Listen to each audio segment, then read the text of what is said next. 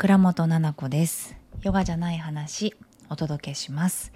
この番組はたくさんある役割の中のじゃない自分が暮らしの中で見つけた新しい気づきをゆるくお話ししていく番組です。生きやすくなるヒントや新しい自分に優しく出会うきっかけになれば嬉しいです。こんばんは。皆さんいかがお過ごしですか？今日水曜日で合ってる？もうめちゃめちゃになっちゃってるよ。曜日感覚が。え怖い怖い。ちょっと待って。お空が真っ赤っかじゃないか。どうした？ねえ。すごいお空が。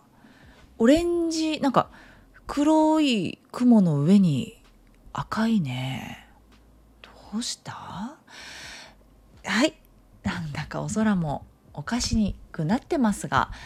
皆さん体体調大丈夫ですか？またね幼稚園とか保育園とかうんとあるところではコロナがまたね流行っていたりとかさお熱のお風邪があったりとかもうねいろいろ流行るわ。そしてお母さんって大変じゃない？その自分もさお風邪ひいちゃいけないなと思うけどどうしてこうもね子供って次から次にあのお風邪うつるじゃないですか。ちっちゃいうちにこうね一通りかかってさだんだんとこう強くなっていくからいいんだけれどもそれでもね予定が夏休みってあったりするからもう大変だなと思ってどうかどうかと思いながらね見てます皆さんのこと。さあ誕生日終わったよ。ね終わったよって言い方絶対いけない。終わったよ 失礼しました。ちょっとお餅がびっくりしてます。なんで一人で笑ってるのママってお顔してますね。終わりました。無事にありがとうございます。ありがとうございます。うーんとねえっ、ー、とケーキとえっ、ー、とその G ショックかける2、えー、のみでございました。予想をねはるかにあの 上回る結果だったかなって思います。まさかなんか買いに行かないとな今日しかないよなとか言っときながらね。何もしてないんかいって。うんほんとそう。あね思い浮かばなかった。何したらいいかちょっと思い浮かばなかったし今ねごめんすっごい忙しい。ちょっとごめんなさい。めちゃめちゃ忙しい。なんでこんな忙しくなってるんだか。私お盆休みとかゼロだからね。夏休みゼロだからね。びっくりすることに。8月全部仕事なんですよ。びっくりだよね。なんかそのお盆休み中にやんないとね。みたいなこともあったりして。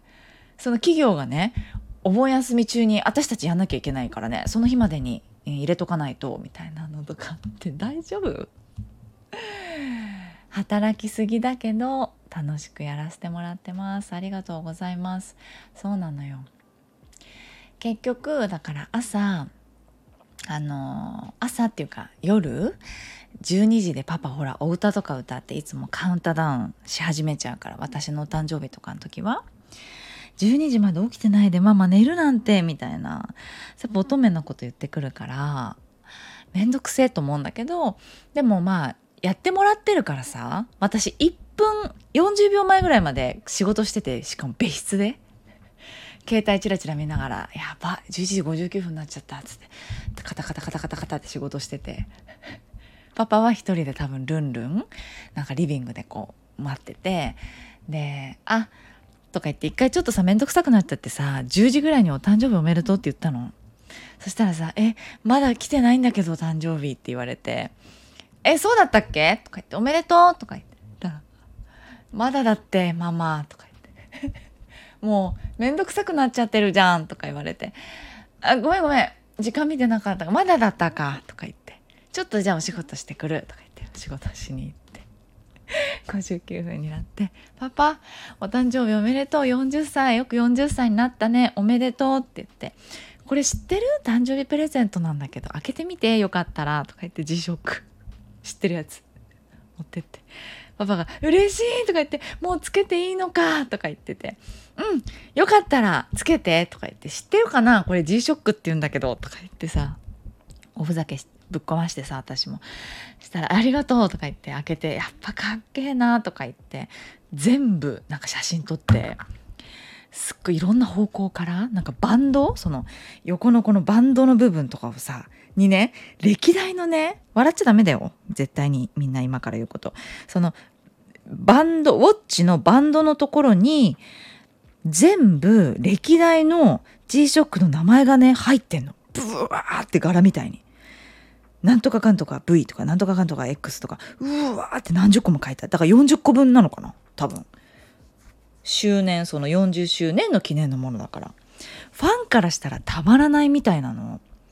でもパパ喜んじゃってそこまでちゃんと見てなかったみたいなのね黒いなんかマットブラックのラバーかなんかのところに黒で入ってるから黒っていうかなんかへこんでんのよその印刷っていうかへこみ文字みたいなさだからよくこう光に照らさないと見えなくて「うわっ!」とか言って興奮しだして「え何?」とか言って言ったらすごいこうなんかほ全部書いてあるやべえとか言って「え、何が?」と思ってしたらパパがパッシャンパッシャン写真を撮って送ってくんだよ全部私に。いらないんだけど。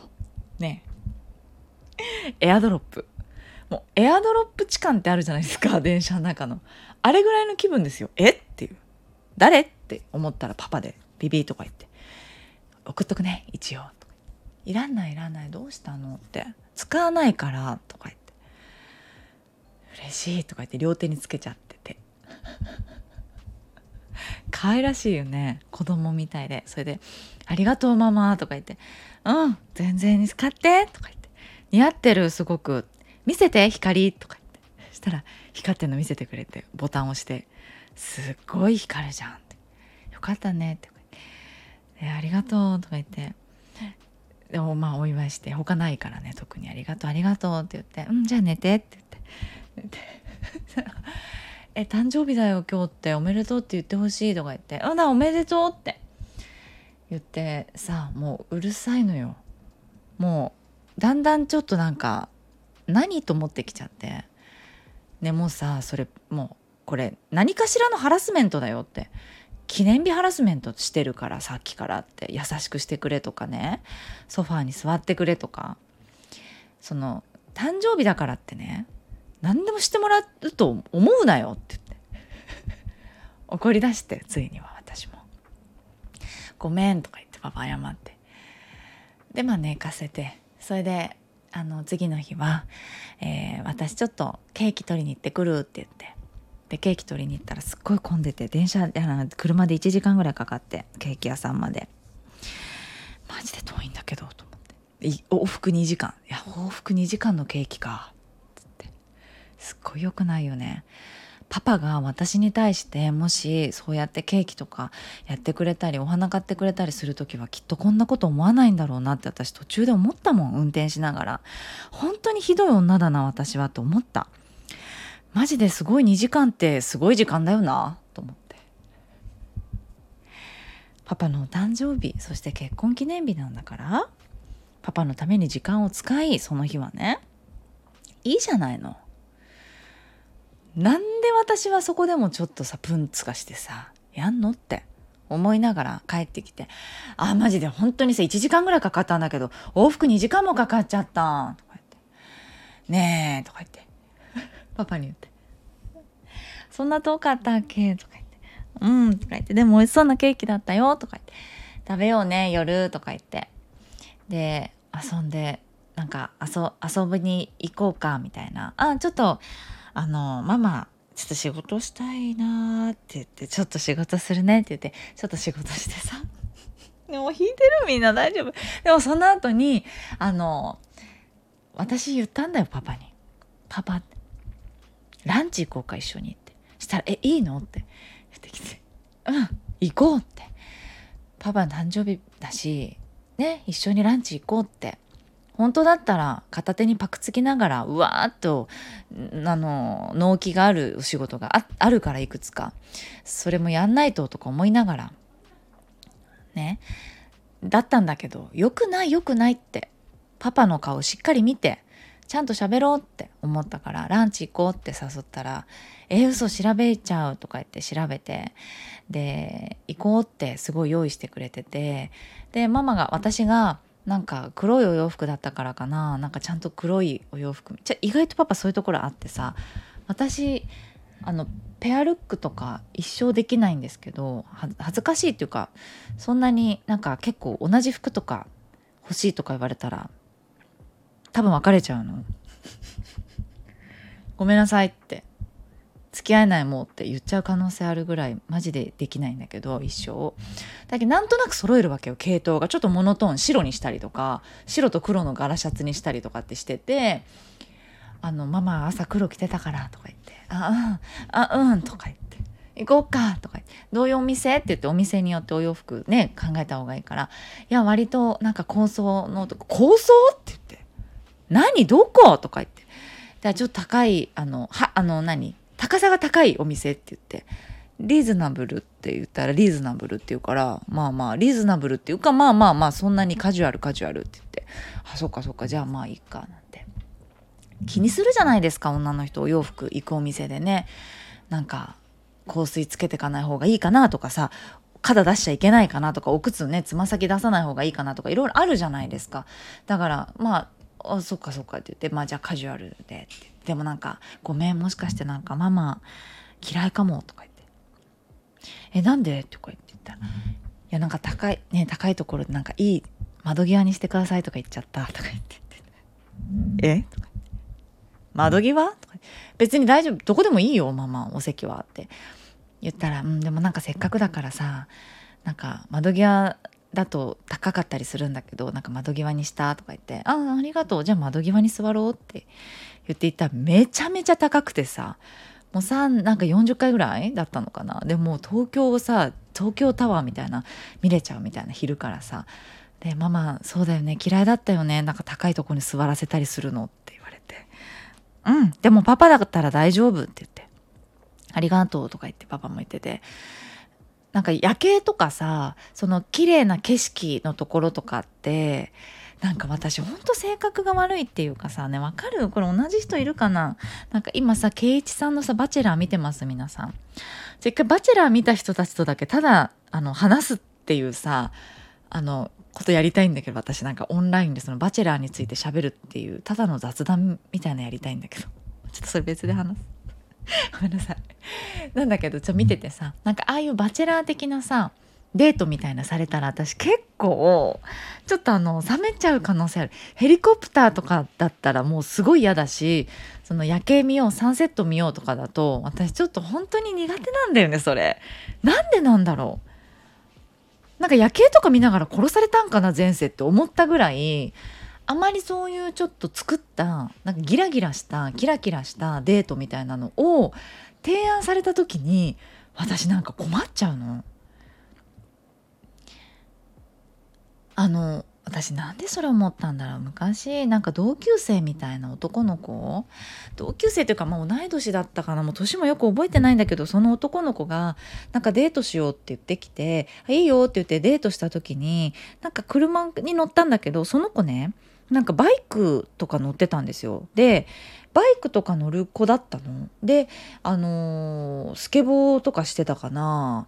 だったんだよね。なんでそういう系だったのになんかいきなり「え今日車なんだ」ってなんか車だったの？でえ車と思ってどこ行くんだろうと思ったらなんかすごい夜景の綺麗なところみたいな行ってさえマジで夜景な綺麗なとこ着いたじゃんと思って。えー、やだけどって。なんかそれでねちょっとその子はいつもバイクで泥んこだらけでなんかスポーティーでっていうところすごくらしくてさその子らしくて素敵と思ってたんだけどああそっかってこうやってデートってなるとやっぱりかっこつけたりすんのかって思うじゃん。なんかそれがねちょっとなんか私違うのになって思うのよ。なんだけどねえ別に違うんだけどってさその時の私ってさ言わないの今パパだから言ってるけどさパパじゃない人だとさやっぱ気を使うじゃない？それ10代10代の時だったかな。そんなわけないか。20ちょっとき ちょっとやばくない？覚えてないんだけどいつのことか。まあ車に乗ってたっていうから二十歳超え二十歳ぐらいの時のことかな。そう。なんかさそうなっちゃうかって。どうして飾らない人が好きだからさ。え飾らないで飾らないでって。でも飾っちゃうかっていうのがすごくなんかショックっていうかさ。わかる？そんなんでやんなくったってあなたのいいところ分かってるのにってどうしてみんなそうやってなんかこういうことが好きと思ってんの？って女の子が夜景見たら落ちるとか。しかも自分のこともそういうふうにさ見てるっていうのも多分嫌だったんじゃない？私。え夜景とかで落ちないけど大丈夫？みたいな。なんか何かされたら落ちるとかじゃない系の人なんだけど分かってなかったんだねとかっていうのも多分嫌だったのかもしんないね。だからわかんない。で、それで、まあまあ話を戻すとパパがごめんとか言って、あ、全然いいよ、全然いいよとか言って。言ってさもうパパだからさそんなにさいつもさ告白されそうなの？なんかそうやってランチとかさディナーとかパパがさ予約するとさなんか本当にね告告られんじゃないかなっていうレストランとかになんか昼間なのに地下でさなんかちょっと暗い「パパどうしたの?」って告白すんのママにって言ったりして「告白したい」とか言って言ってんだけどパパはそれだけですごいこうおしゃれなところとか予約してくれんだけど全然響かないわけよ。でもまあまあよかったよってごめんママそういうつもりなくってなんかせっかくだったらいいとこがいいかなと思ってって言われたからいいよ素敵だよって言ってありがとうって言ったんだけど。でもなんか上から覗いててさ東京を、ね、ちっちゃいねって家1個がちっちゃいねって。で今家探しててさ家っていうかあのー、引っ越すわけじゃないんだけどなんか家が手狭だからさちょっとなんかその私とパパのなんかお仕事とかできるもう一個の会社パパ会社別であるんだけどまあなんか家をもう一個買っとこうかみたいな話になってて。で探してんですよ今絶賛。だからもうずっとその話を。だから逆に良かったよパパって言って。あここに小学校があるじゃんみたいな上から。引っ込のでもあの土地とかすごいいいよねみたいななんかそう選んだりとか。そういう話ばっかりしてさしまいにはもう2人でさいろんな計算し始めて物件とか調べ出して電話とかしだしちゃってさちょっと電話してくるわとか言って電話してきてさ不動産屋さんといろいろ喋ったり銀行の人と喋ったりとかしだしちゃってさランチしながら。まあまあ結婚記念日と誕生日のランチだったけどなんかすごいやっぱり仕事のさうんと、お互いがさお互いの会社のさパートナーでもあるわけよ。私はパパの会社に入ってるし私の会社にはパパは入ってる入ってるのね。一応その責任。私が代表だけどパパが会社のもう一人の人っていうので入れないといけないから。ごめんねおもちくんがワンワン言っちゃった。そうそれで。だからなんかお仕事の話とかいろいろできるんですよ。だからすごいまあそういう意味ではいろいろ深い話もできたからなんか良かったかなってあの思いました。それこそ景色がよくってさいろんな話ができたからこれからのことを今までこうやってやってきてさってで子供たちもこうだしさってでお互いの、まあ、売り上げがこうでさみたいな。なんか ねえ経費はこれぐらいでさとかだったらこれはこうでさみたいな。打ち合わせ？って思いながら。まあそういう話もできるからすごく良かったなって思いながらねやってるんですよ。そんな誕生日ででその後そうその後さ私ちょっとまたこれ別で話すわ。バレエに行ったんですよ。バレエを踊るバレエを見に行ったんですよ。ちょっとこれあと残り時間で話せないぐらい感動したからちょっとまた次話そうかな。レターを読もうと思います。ありがとう。皆さんレター送ってくれたんだ。はい、えー、こななこ先生こんばんは。西の方のものかっこおじさんです。出た。西の方のもの。この間さ西の方のもの西の方のものですとか言ってさパパの誕生日の話パパ40歳が乙女でななこさんがおっさんですねって来たじゃん。でさ私言ったじゃん。おじさんでしょって。おじさんだとおっさんって言うんだよって言ったじゃん。聞いてて「ななこ先生こんばんは。西の方の、えー、ものかっこおじさんです」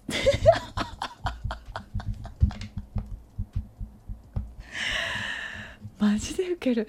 おっさんっていうのは男で女性はおじさんっていうよね。は目から鱗でした。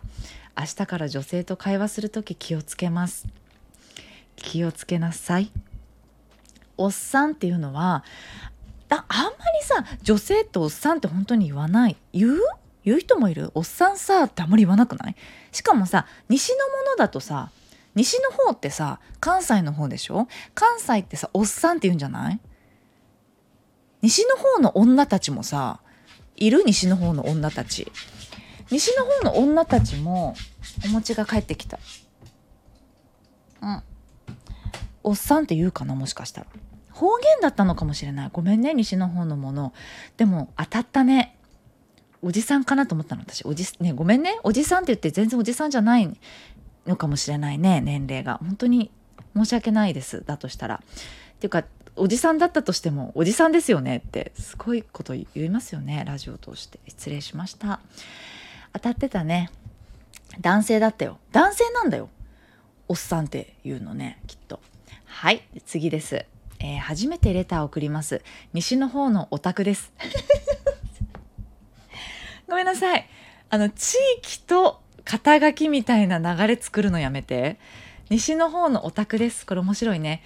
北の方の何になりですとかも待ってますよ。南の方のとか。待ってますから。西の方のお宅から来ましたよ。出るのもう一回。何？どっち？はい。お出かけしてどっかに。行かなかった。息子の試合会場に向かう車の中で緊張をほぐしたかったのに早朝の推し DVD はパパに却下されてあ推しがいるんですよこのオタクちゃんは。とんでもない癒し系のねオタクちゃんなんだけれども推しの DVD ダメだった？車の中でパパに却下されたんだって。じゃあ菜々子先生のラジオを聴こうと思ってイヤホンで聞いていたらよかったよイヤホンで聞いてて家族で車で聞いたらとかって言われたらどうしようと思ってはい。普段は家事のお供にながら聞きが多かったのが今回はお耳からがっつりだったから倉本家の様子が映像になって浮かんできちゃって可愛らしくておかしくてリラックス通り越して声出して笑ってしまいました。からのインスタグラムの投稿でなんか胸いっぱいになってレター書いてます。恋とか愛とか超越したでっかいつながりにパパよかったねってかっこ私誰？笑。幸せな40歳の始まりお裾分けで聞かせてもらってありがとうございます。結婚記念日パパのお誕生日おめでとうございました。ありがとうございます。嬉しいですね。インスタグラムの投稿っていうのはおそらく私がさあのこの間書いてたやつだよ。パパの定記念日ですよって言った。ちょっと読みますね。すっごいね。珍しくありえないぐらいのいいねが来て500件近くじゃない？普通の投稿なんて多分100件とかしか見られてないんじゃないかな。そうなんだけど。そうそうそう。来ました。なんでだろう。みんないいねをしてくれた。えー、あなたがいなかったら生きていけないって思わないし生まれ変わってもまたあなたと結婚するなんて可愛いこと言うわけない。記念日もプレゼントも興味がない。好きって言われてもそんなに喜べない。好きって言葉でも言うことはない。そんな私と180度違う性格の旦那さんと結婚して12年が経ちました。いつだってそうだけど私の旦那さんとしての人生ではなく子供のパパの人生でもなく自分自身の人生をどうか楽しく満足するように生きてほしい。どんなことをやってみどんなこともやってみたらいいし何だってできる。とっても魅力的な人で家族のリーダー。無人島でも家族は安心できちゃうほど。パパがくれるような可愛らしい愛は届けられないけどとんでもない広い心でこれからもただただ幸せにしてあげたいなと思いますっていうコメントじゃないわっていう投稿を私が書いたの。これさラジオを聴いてくださってる方はなんかこの辺きっとわかるじゃないですか。え生まれ変わったら絶対違う人と結婚したいとかさ言いそうじゃないですか私。え誰でもいいんだよねってもう一回一からでしょみたいな。えだったらさ私男の人生がいいかもなとかさわかんない。女がいいんだけどどっちかっていうとそれも楽しそうだなとかさ。いろいろそういう私はそういう概念で生きてるから生まれ変わっても絶対に今の家族でとか。子供は大好きでもう一度子供と出会いたいけどそういう話じゃないじゃん。ね？恋愛って話になったらよ。パパって旦那さんってなったらもちろんですけど勘弁してって違う人がいいですよっていうのパパもにも言ってるから。ね？あとパパと離婚したらすぐ違う人と結婚しちゃうかもしれないとかね言ってるからパパには。そうだから言いそうじゃない？でもインスタグラムで多分こういうこと言うのって私あんまりなくって多分見てた人からしたら「え嘘でしょ菜々子さんってこんなこと言うんだ」怖っ。旦那さんに対してこんなこと言う人なんだって。思われちゃうかもしれないなって思ったんだけどこれがさ私だから。でもこれって私の中でうんと、パパのことをもうね本当に男とか女とか旦那さんとかを本当に超越してこのだからさ西のオタクがさ言ってくれたみたいに多分超越してるのよねきっと。超越した感じで、うんと、人としてすごく人間としてすごく尊敬してる人間だし素晴らしい人間だなって思うんですよ。人として本当に素敵だなっていう部分がものすごくたくさんあるから愛とか恋とかじゃなくってもうなんかこの人が自由にしたいんだったら私多分何でも受け入れるなってラジオでよく言ってるけどさ。例えばちょっと2年間世界旅行行ってくるわとかさ。なんか2年3年間ちょっと一人で行ってくるわとかさ。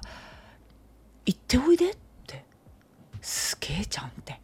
言うぐらいなんですよ私は。だからパパがいないと生きていけないとかお手伝いしてほしいとかそばにいてほしいっていうんじゃなくってお互いお互いの人生として、えっと、自立をしていて一緒にいる時間だったりとかもちろん楽しいんだけれどそれってさ、うんと、今のうん、まあ、起きてる出来事でパパの理想がよ今すぐどこかに行って一人で旅したいって言うんだったらそれはさなんで私がさダメだよやめてっていう権利があるわけ？って思っちゃうのよ。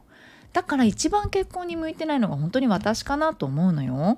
から正直前にも喋ったけどもうママのこと好きじゃなくなってしまったとかさママと一緒にいない方がいいと思うって僕はあの家族としては一緒にいるけど一緒の夫婦ではいない方がいいと思うって言うんだったら別れないでほしいとか言わないよね。パパはそう思うんだってじゃあそれを受け入れようかなってうん、その形って理解しようとするよね。だって好きだから。人として。だし結婚したからって私のものではないんだよ。人生はもらってないでしょ人生。お互い選んだんじゃん。一緒にいるっていう人生を。選ばなくなったっていうことだけなんだよね。一緒にいるということを。でも命が続いていて生きてる限り私はすごく一生幸せになって生きてほしいなと思うのよ。それが私じゃなかったとしても相手が。それは本当に幸せになってねって心から思うのよ。だからちょっとおかしいじゃんこれって。だから不思議なの私も未だに。でもさもうさこの不思議なのももういいかなってあまりにも変わらないからこの意見って。そうだからいいかなと思うこのままでって思って書いたのインスタグラムに。そしたらね意外にみんなすごい感動してくれて素敵ですねみたいな。何言ってんですか最悪みたいなのが来るかなと。来なかった。来なかったよ、うん、そうだからパパは本当にさ素敵じゃない？可愛らしいの。G ショック2つつけてさ。ねだから毎年2個3個って G ショック買ってあげようかなって思うぐらい。やっぱりパパが幸せになることは応援してあげたいしね。いきなりお仕事を辞めるよって言ったらそうなのってじゃあママのお仕事も考えないといけないねってチームでやるんだったらって思いたいパパがね多分そうしてくれてんのよ私に対して。何やったって多分応援してくれる？でそういう多分ことをしてくれてるから私も多分できるんだと思うよ。だってこれでさパパがさ「ママそんなことしちゃいけない遊びに行っちゃいけないなんか何々しちゃいけないよ仕事いっぱいしないでよ」って楽しまないで稼がないでって輝かないでっていうお父さんっていうか旦那さんって意外といるからね。そういうことをしないから。ね、だからかもしれないできてるのを。だから好きとかできるだけそばにいたいとか手つなぎたいとかギューしたいとか一緒に寝たいとかマジでない。でもなんか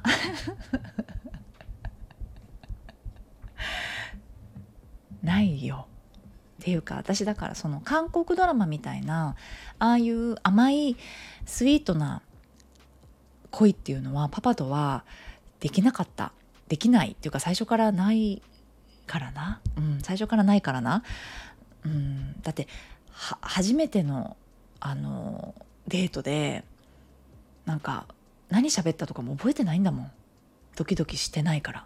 してたら覚えてるでしょ？普通どこ行って記憶がとかさ。あんまり覚えてないよ。ミルクレープくるくる丸めて私にドン引きされたっていうことしか覚えてないからさ。その韓国ドラマみたいな「はあ!」ってこうやってスローになるじゃんいきなり。私その時マジ真顔になっちゃうの。え？どのええどのタイミングでってちょっと脳が結びつかないんだけど。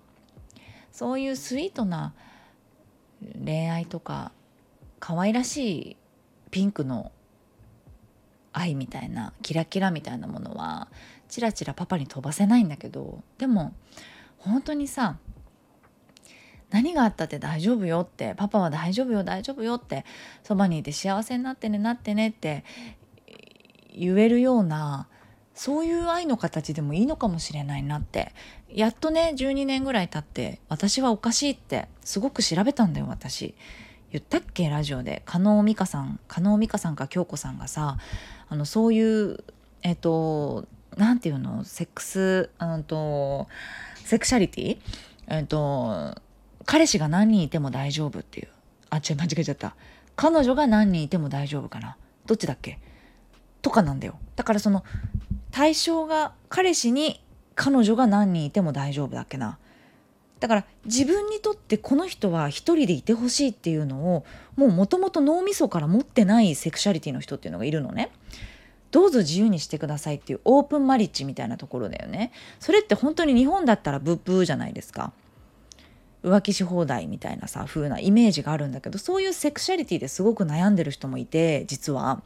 だからそういうセクシャリティの人ってそういうコミュニティの中で彼氏彼女を作るのお互い、うんと、彼氏彼女が45人いるみたいな知ってます？っていう人と付き合うんだよ。今日はこの彼氏と遊ぶだから特定な彼氏っていうのを作ってなくってそういう、うんと、欲がない人なんだよね。本当に悔しいとか本当に悲しいとかがなくってっていう人なのかなって私悩んでさ一回本とか読んだんだよ実はこれ言ってなかったけどそれぐらい私にとってなんか愛ってなんだろうってとっても悩んでる時期があった。今でも答えは出ないんだけどだって縛れないんだもん誰かのことを。そうだから迷ってたんだけどでも、まあ、パパに対して愛情があったりとか素敵だなと思うのは、うんと一つだからそれはそれでそうだからいいのかなって思ったりしたの。だから嬉しい西の方のお宅。お宅です。とか言って可愛い。本当に可愛いね。ありがとうございます。北の方の誰か南の方の誰か東の誰かからのねレターも引き続き待ってますから。えー、レターをよろしくお願いします。送ってください、えー、スタンド FM だったら飛行機マークから、えー、概要欄で見てくださってる方 違う Apple Podcast と Spotify で見てくださってる方は概要欄にある、えメールフォームからお送りくださいありがとうございますまた話したいことあるな30分も週に2回喋ってんのに話したいこといっぱいあるんだよねありがとうございますではではまた次回聞いてくださいね。えー、おやすみなさい。ありがとうございました。